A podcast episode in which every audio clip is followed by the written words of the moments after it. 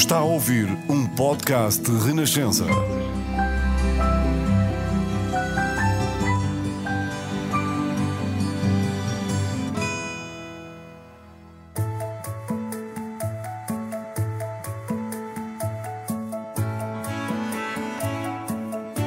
São tantas as pessoas que brilham em Portugal, que se destacam, que pensam diferente, correm riscos, querem sempre ir mais longe e fazer melhor.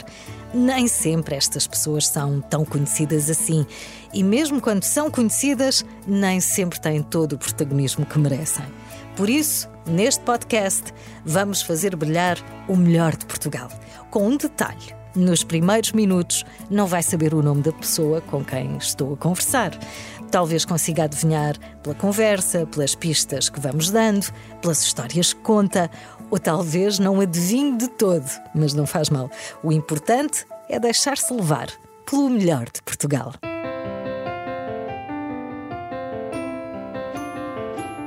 Neste episódio do podcast O Melhor de Portugal, alguém que gosta de estar sozinho, no seu cantinho. De outra forma, esta pessoa que está aqui à minha frente não, não faria o que faz. Podemos achar que é uma pessoa tímida porque ele passa mesmo muito tempo sozinho, assim, reservada.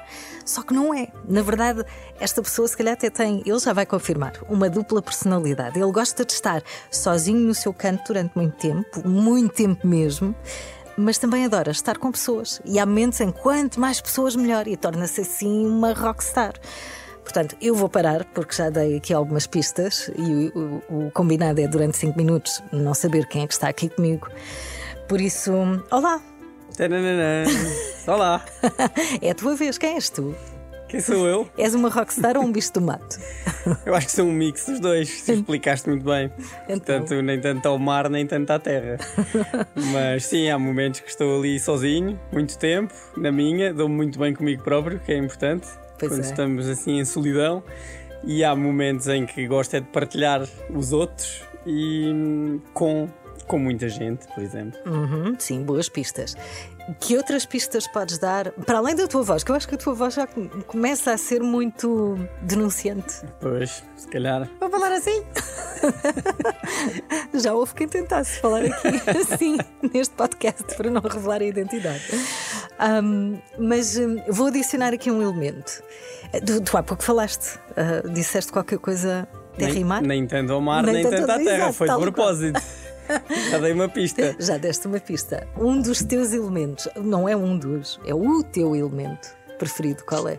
Tem três letras Pronto. e tem aqui as cores da Renascença. Sim, é azul, é o teu elemento. Mar. Água, o mar. Sim, neste caso, Água, três sim, letras sim. é o mar. Depois eu ia pelo mar, exato. Sim, mas é verdade. Tu andaste de barco pela primeira vez também com. com quanto tempo de vida? Duas semanas, 15 dias. Uhum. Isto é muito comum, não sou o único. Andar de barco com 15 dias? Eh, não sei, eu não sei. E os meus E- filhos foram para o Algarve a primeira vez com 5 meses. Pois. E andei bastante na barriga da minha mãe também. Ah, claro, também é o teu elemento. Exatamente. Ok, estou a gostar.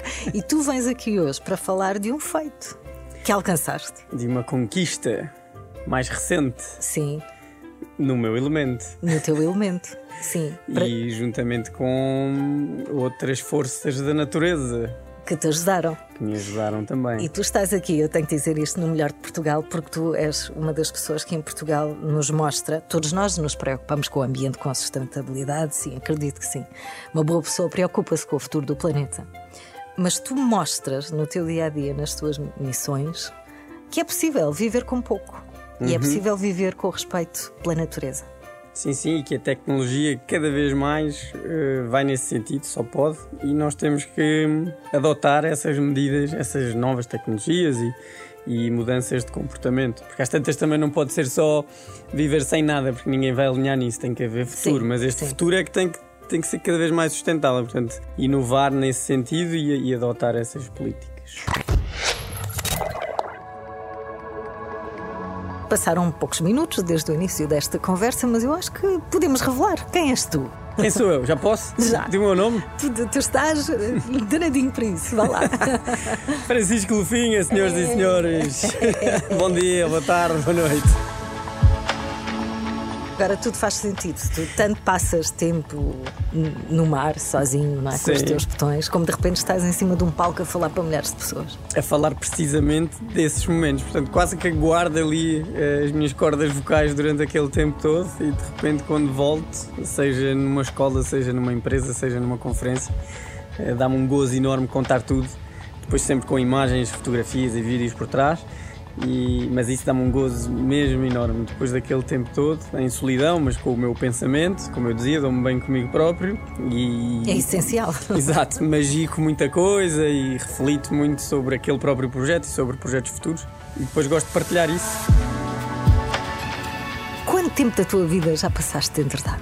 Tens essa ideia? Uf, Foram anos? faço ideia. Sim, sim, já foram anos. Sim, sim, sem dúvida. Anos. 700 dias, fácil. Sei lá, não é? Não sei, tenho que ir fazer a conta. É impressionante, mas devias. Isso, isso Eu é algo que sei. devia estar no teu currículo. Sim, exato. Era boa dica. Cinco anos dentro d'água, no total da sua vida. 38 anos de vida, dos quais 10 no mar. Por que não? Por que não? Bem, tu, de facto, como eu dizia, estás aqui porque não só te preocupas, como mostras que é possível a todos nós viver uma vida mais sustentável e com respeito pelo meio ambiente. Prova disso é o teu último grande feito. O que é que fizeste, Francisco Lufinho? Então, eu resolvi sair de Portugal e navegar até às Caraíbas. Tive, fiz ali uma pausa nas Canárias, que surgiu. Reparei uma pausa técnica, em que no total demorei 25 dias num barco eh, reutilizado, lá está, dentro da ótica da sustentabil- da sustentabilidade, e movido apenas com energias renováveis. Portanto, o vento, que é aquela minha força motriz, eh, sol, que carregava as baterias nos painéis solares, e um hidrogerador que gerava energia com a água. E, e consegui então ligar aqui dois continentes, não é? a Europa à América Central, de, neste kite, kite boat é o nome. Portanto, Sim. inventei aqui uma coisa no, no meu, na minha carreira, digamos Sim. assim, de desafios. Ir em pé numa prancha agarrado a um kite já não dava mais. Liguei o território todo português, já fiz dos Açores para cá, já foi em dupla, Sim. com uma alemã, com a Anca. E, e então o next step seria. Estiquei-me um bocado. foi? Passei de Portugal para atravessar o E Atlântico. é- sim, e é algo que tu não controlas assim. Sim, há muito mais Tanto, risco. Estamos a falar de uma distância enorme. Foram 6 mil, em quilómetros, foram 6.700 quilómetros. E quantos É dias? muito. Foram mais de 40, não foram? Desde, que, desde que saí até que cheguei, sim, mas porque tive o azar de ficar nas Canárias eh, durante três semanas preso à espera que houvesse vento. Vento. Não havia vento, na, na- mesmo na parte da travessia do Atlântico. Mas tu já contavas de certa forma com, com, com, essas, com essa hipótese? Comparar três semanas, não. Parar ali dois, três dias, que foi no momento em que eu parei, achei, ok, vou, vamos lá resolver isto deste problema dos kites que estavam rasgados e receber outros, e que eu já estava à espera. hum, e depois vamos arrancar. Depois demorou três semanas em vez de três dias, e eu todos os dias a ver a previsão, e a previsão não mudava, e tínhamos um vulcão naquela ilha a explodir, que tu sentias todas as noites tremia a terra, e tinhas cinzas a cair do céu.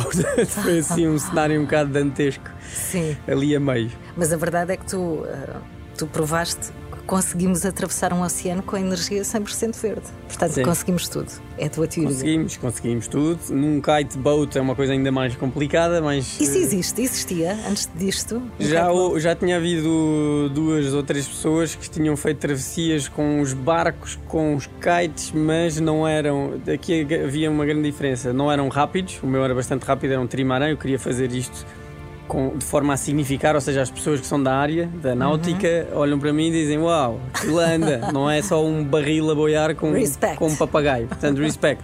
Isso era um dos objetivos. E o outro é, foi tudo feito com tecnologia. Portanto, eu fui o primeiro a fazer esta travessia com controle eletrónico da- do kite. Que manter essa eletrónica, essa energia a funcionar, requer boa gestão das energias renováveis, Sim. portanto, o sol e da água, hum, e todo ali é muito mais complexo a nível de água salgada e baterias e gerir tudo Sim, isto. não é fácil, não é? E é mais fácil de se aplicar eh, à náutica depois. Uhum. porque Ninguém vai com um kite nas mãos navegar. Pois. Então vamos lá falar aqui destes 40 dias, 40 e quê? 47 47, quase de missão. 50 dias quase de missão. Há momentos, ah, quando vejo as notícias e os teus relatos e aquilo que tu contaste nas redes sociais, em que parece idílico, mas nem tudo corre bem. E nos dias menos bons? Sim, claro, eu passo sempre uma. Passo, quando eu vou agarrar no telefone para fazer um filme para partilhar com a televisão ou com, ou com as redes sociais ou um áudio para a rádio, não vou, não vou fazer isso num momento triste normalmente. Portanto, Sim. o que passa. Tens tanto tempo, podes escolher. não é? Exato, o que passa é as partes mais alegres e, e pós um, um problema em que eu já recuperei. E, e isso sim passa ali um- uma ideia de isto está tudo bem, mas claro que não. Há muita coisa que corre mal, principalmente quando temos um kite. Um kite, para quem não sabe, é uma asa né?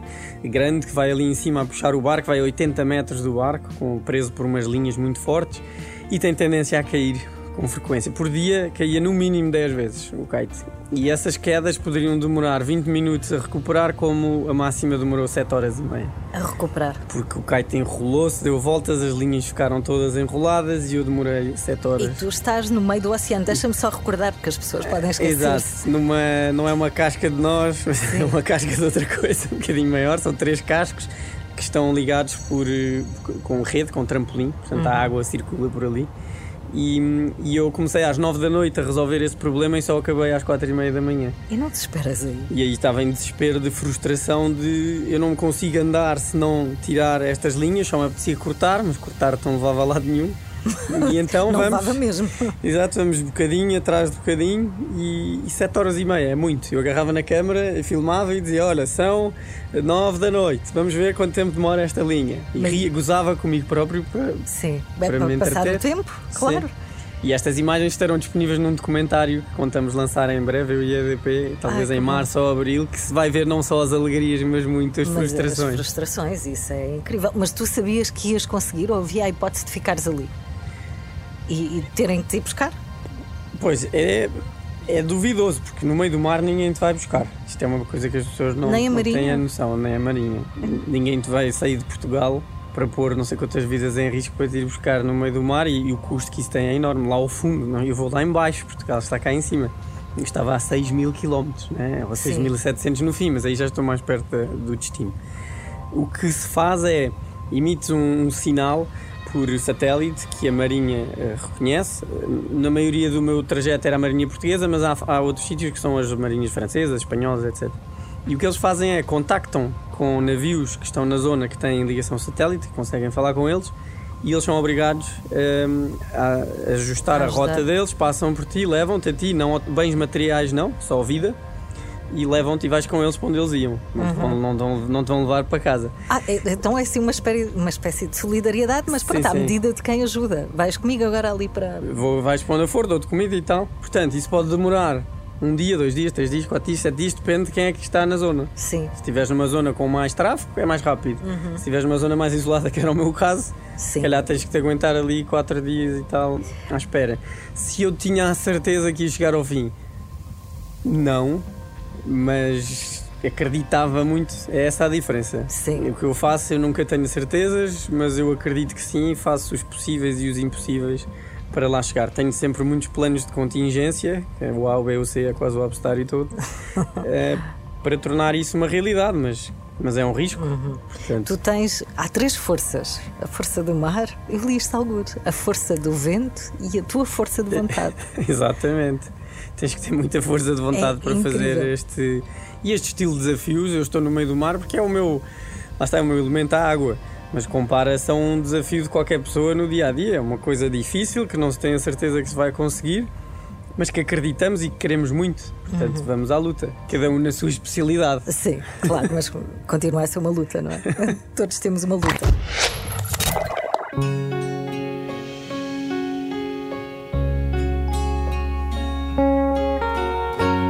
Francisco, isto, eh, este, até, até, até parece mal chamar isto, não, não é isto, este feito que, que tu alcançaste, tu podes bater um recorde com ele. Sim, o recorde está batido. Portanto, ninguém. Já no- ninguém tira. Ninguém no mundo fez uma travessia. eh, Estamos a falar de um recorde de velocidade, por isso é que eu queria um trimara no início e ir muito rápido e o dito respect. A travessia mais rápida que foi feita até hoje demorou 39 dias. Curiosamente, ele saiu de Portugal, de Lagos, é um francês, que eu estive a falar em contacto com ele, e foi até às Caraíbas, a Guadalupe. A travessia do Atlântico, hum, agora o recorde que eu tenho é de 20 dias, que saí das Canárias até às Caraíbas. Portanto, Sim, esse é, é- meu. é agora é uma questão de comercial se é do Guinness ou não. Portanto, é um recorde do mundo. Agora é Sim, sempre sim, mais, sim. é mais, como é que se diz? É mais mediático e Se as for do pessoas Guinness. conhecem mais se for do Guinness, que é uma empresa, basicamente. E isso requer algum tempo. E sim, é? demora uns dois, três meses. Mas eh, ainda há aqui um, um facto eh, que se calhar não foi evidenciado o suficiente: é que tu não tinhas apoio nenhum, não é? Tu já disseste isso, está aí nas entrelinhas, mas foste sozinho. Este foi o primeiro desafio em que, eu não havia, em que não havia um barco de apoio a acompanhar-me. Normalmente de kitesurf há um barco que me dá comida e água, é, é assim a principal função, para além de prestar auxílio se for necessário. E fala contigo, não é? Suponho. é E vamos falando de vez em Claro. quando. Sim, mas continua a ser. eh, Continuas a estar ali bastante solitário. Eh, neste caso, não. É, bora lá, vamos sozinhos e não há mesmo ninguém. Não havia um barco ao lado. Eu tinha feito planos para sair de. Não é sair, passar nas Canárias à frente de uma regata que levava 200 barcos que saía das Canárias até às Caraíbas, mas com aquela espera de três semanas eles saíram e eu não, porque eles têm motor e então eles saíam, iam mesmo com pouco vento e navegam com pouco vento. Isso era um dos planos de contingência que foi à vida. E portanto eu estava por mim, tinha ligação satélite, conseguia estudar bem a meteorologia, saber onde é que me ia meter, mas não havia o homem ao meio aqui buscar, não, isso não existia desta vez.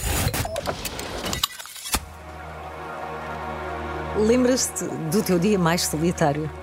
Foi ali um dia em que, olha, curiosamente, em terra, nas Canárias, foi muito solitário, porque, porque eu às tantas não tinha nada para fazer. Estava no barco, a olhar para o telefone, para a meteorologia, e olhar para o barco e dentro d'água e altamente frustrado a pensar porque é que eu estou aqui, o que é que se passa, eu quero me ir embora, eu não consigo, estou aqui preso. Embora estivesse em terra, confesso que aí tive os meus dias mais solitários.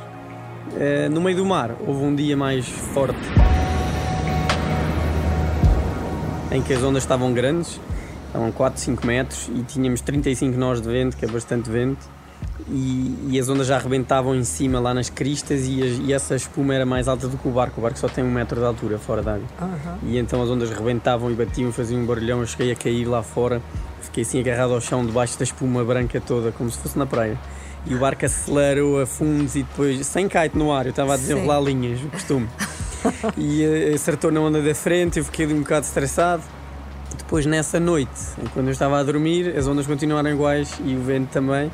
E, e isso aconteceu assim umas 5 ou 6 vezes. Eu lembro-me de adormecer e acordar com o barco a, andar a abrir, assim, uma aceleração forte e eu agarrado ao chão a, a tentar perceber se o barco estava na vertical, na horizontal, como é que estava. E isso foi assim um bocado estressante. Isso é assim uma espécie, uma, ce- parece uma cena de missão impossível. Sim, sim, assim. essa, essa noite foi puxada. Uau. Depois, quando voltaste, o que é que te apeteceu fazer?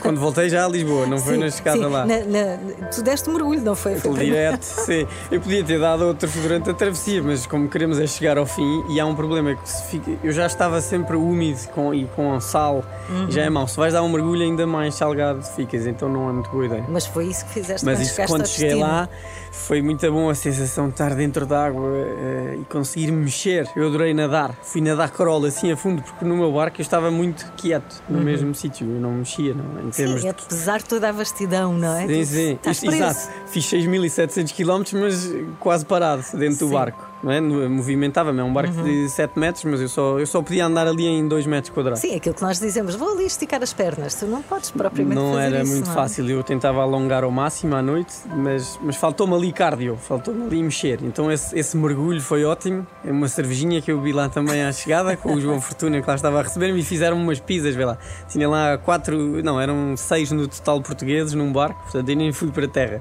Fiquei num barco. Um luxo. Tal é o que eu gosto. O, o meu amor ao mar. E quando cheguei a Lisboa, a primeira coisa que eu fiz foi vim de surpresa, não avisei ninguém, porque queria fazer uma surpresa à minha família. Então... Já tinha passado o Natal ou não? Não, não, consegui Não? vir. Ai, Daí a conseguiste. surpresa, Boa. porque eu achava que. Primeiro achava que ia passar o Natal no mar, com aquele atraso das Canárias. Sim. Depois lá cheguei, dia 20 de dezembro, e com toda a logística lá e preparar o barco para depois voltar e tal, já achava que não ia dar, mas de repente consegui arranjar ali uma solução. Depois arranjei um bilhete de avião à última da hora, fui para o aeroporto para, para atravessar o Atlântico sem bilhete, só para ver, já às 10 da noite. E em tempos de Covid, ainda por cima. E, e depois lá cheguei e fui para casa, não disse a ninguém.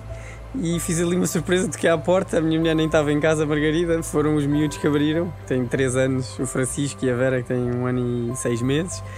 E ficaram ali no auge, uns grandes abraços. Foi muito giro. E depois ainda surpreendi a minha mulher quando ela Quando- chegou quando a casa, chegou, tipo, passada uma hora e tal. Sim, foi muito bom. Estavas tu com a mesa posta, jantar feito. Já, já. Miúdos prontos para dormir. Foi isso, não foi? Foi mesmo isso. Não, foi muito bom voltar para a família. É ótimo, acredito que seja, o- não sei, o melhor da aventura é o regresso, depois de passares por tudo isso e Sim, teres sim. tanta coisa para contar. Francisco, o nosso tempo está quase a terminar. Ah, havia muitos portugueses que incentivavam. Tu recebias mensagens? Sim. Ou tu vias nas redes sociais? Sim, havia. Wi-Fi em todo o lado, em todo o mar há Wi-Fi. Não é, é uma Wi-Fi criada por mim, É ou seja, tenho uma antena satélite Sim. que é muito lenta, eh, apesar de ser XPTO, é bastante lenta. E eu às vezes demorava uma hora e meia, ou cheguei a demorar para aí umas duas, a fazer upload de um vídeo de um minuto para as redes sociais. Portanto, é uma coisa Bem, há sítios do país onde ainda é assim.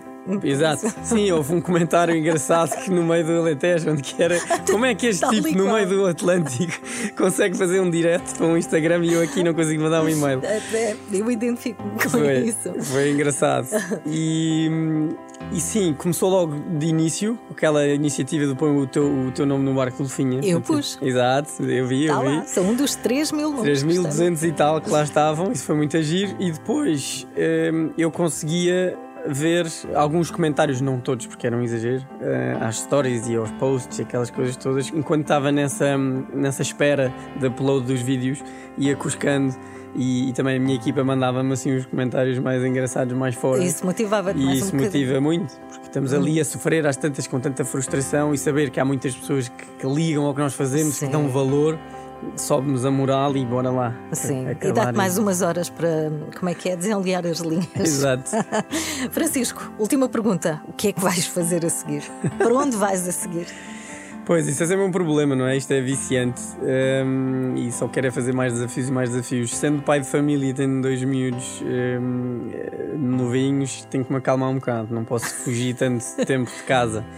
Eh, e então agora a minha ideia é agarrar neles e levá-los comigo, em vez de ficar em casa. E está tudo bem, a tua mulher está tranquila em Sim, sim, sim. Não, não tanto como eu, mas, mas sim, já está. Já antes de nos casarmos eu já tinha metido essa cláusula, estás a ver? E então estou aqui a magicar uma volta ao mundo à vela de uma forma o mais sustentável Uhum. possível, mas aí sim vou mesmo mais longe e, e, portanto estou a, estou a planear isso agora.